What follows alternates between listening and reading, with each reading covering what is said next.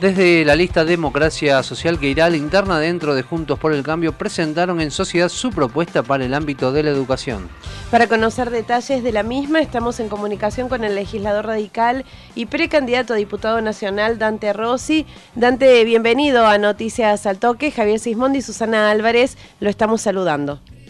Hola, buen día, ¿cómo les va? ¿Cómo le va, legislador? Bueno, un gusto tenerlo aquí en la mañana de Noticias al Toque. Eh, ¿Cómo se imaginan este Congreso Pedagógico Nacional que proponen para definir un perfil de educación para nuestro país? Mire, en la Argentina lo que ocurre es una tragedia educativa que se fue agravando con la pandemia, cantidad de chicos que no pudieron eh, o que han perdido prácticamente un año y medio, eh, pero, pero la educación viene arrastrando problemas de hace mucho tiempo.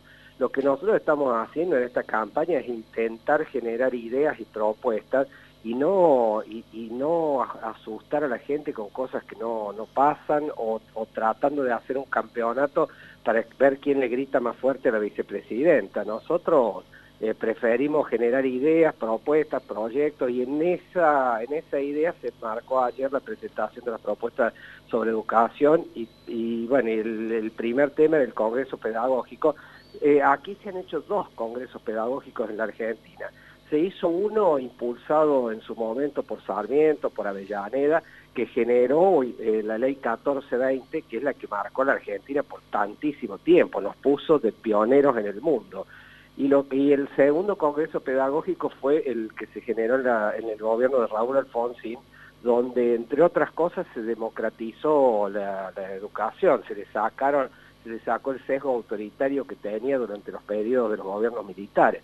Bueno, lo que buscamos es a través de la educación salir del atraso, de la pobreza, poner a toda la sociedad a debatir cuáles son los puntos educativos que queremos para el futuro. ¿Cuáles son las potencialidades que advierten en el sistema educativo actual y cuáles los puntos flacos?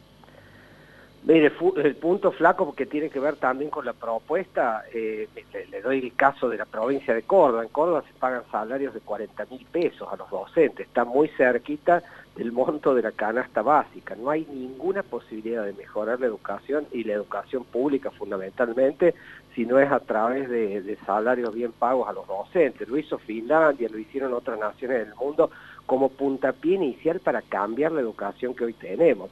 Nosotros tenemos, eh, se, se, enseña con contenidos de hace 30 años en un momento donde hay una revolución tecnológica, donde hay una volatilidad en el mundo importante. Bueno, nosotros nos quedamos, estamos teniendo un atraso educativo muy importante.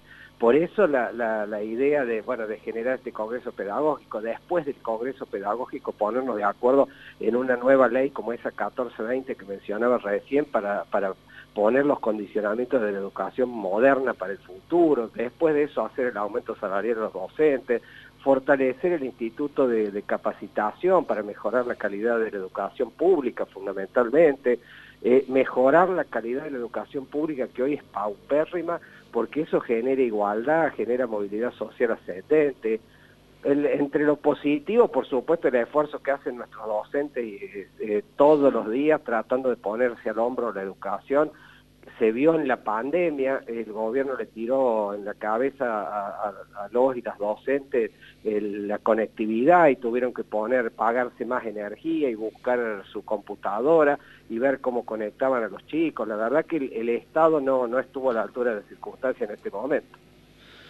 Eh, legislador, ¿y de dónde saldría el dinero ¿no? para lograr ese aumento salarial eh, para los docentes del 30% por encima de la inflación que ustedes imaginan?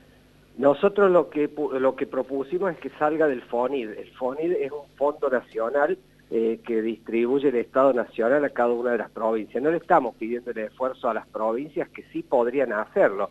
Yo tengo, tengo presentado un proyecto en la legislatura de Córdoba hace un año, más de un año, eh, mostrando que se le podría aumentar cuatro puntos por encima de la inflación por año en un programa a cuatro años a los docentes y eso salía, el, eh, salía menos de casi, un cuarto de lo que cuesta el puente José Manuel de la Sota. Mire si ese que cruza el lago San Roque aquí cerca de, de Villa Carlos Paz. Mire si, si en una de esas con alguna obra menos podemos mejorar el salario de los docentes y de los equipos de salud, que sería tan, tan importante.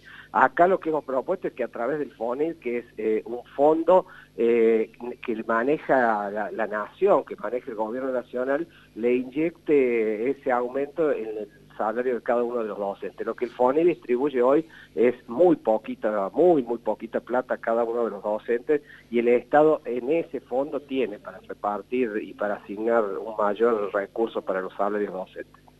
Volviendo a esta idea del Congreso Pedagógico Nacional y también a otra idea que se encuentra mucho en su espacio y que tiene que ver con esto de lograr un gran pacto social, ¿le parece que hay un escenario que permitiría esto porque lo vimos cuando empezó la pandemia, parecía que había un acuerdo de todas las fuerzas políticas y después la mezquindad fue haciendo lo suyo y cada cual fue tratando de sacar su rédito político. ¿Hay un escenario como para lograr un gran pacto social y eventualmente un Congreso Pedagógico Nacional? Usted dijo una palabrita que es lo que ocurre hasta ahora, que es la mezquindad de los dirigentes políticos. Eh, nosotros, eh, ayer, mira, ayer estuvimos charlando en la Cámara de Comercio de Córdoba alrededor de estas cosas, y yo les decía que eh, hay una juventud que está viendo cómo la Argentina, cómo los dirigentes políticos nos peleamos unos con otros, cómo estamos viendo cómo erosionamos al gobierno o a la oposición para sacar réditos inmediatos, y nadie piensa en el bienestar de la gente.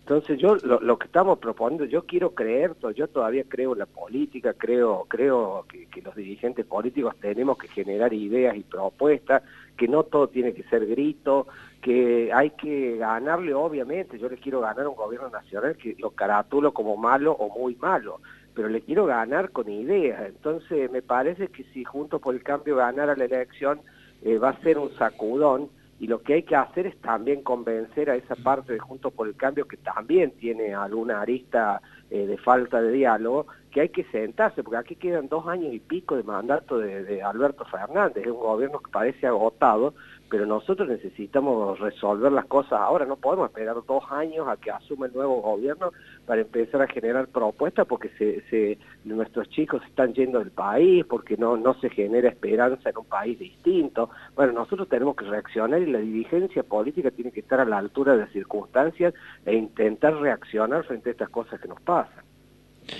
Recordamos que estamos en comunicación telefónica con el legislador radical y precandidato a diputado nacional Dante Rossi.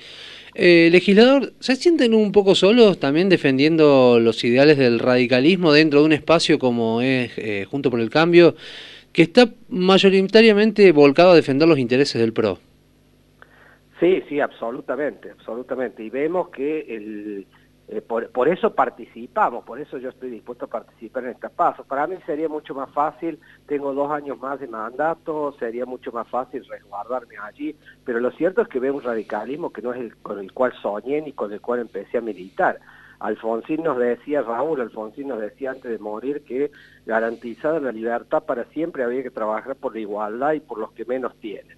Y aquí hay casi una, una carrera de muchísimos radicales de seguir los postulados del PRO, que, que, bueno, que, que, son los que hablan de pobrismo, que son los que, los que tienen una falta de sentido social importante. Yo, yo quiero trabajar, yo soy un convencido de que el radicalismo todavía le puede dar mucho a la sociedad y creo en esos valores de igualdad, de, defensa de los que menos tienen, que es lo para lo cual ingresé a la política. Mire, cuando uno ve la, división de la sociedad, una pobreza del 50%, se da cuenta que nosotros los políticos tenemos que hacer algo. La gente está muy enojada, con razón, porque la, política tiene que transformar la realidad y hoy lo único que ve es peleas y peleas y peleas y de un lado ve que uno le quiere gritar más fuerte a Cristina y del otro más fuerte.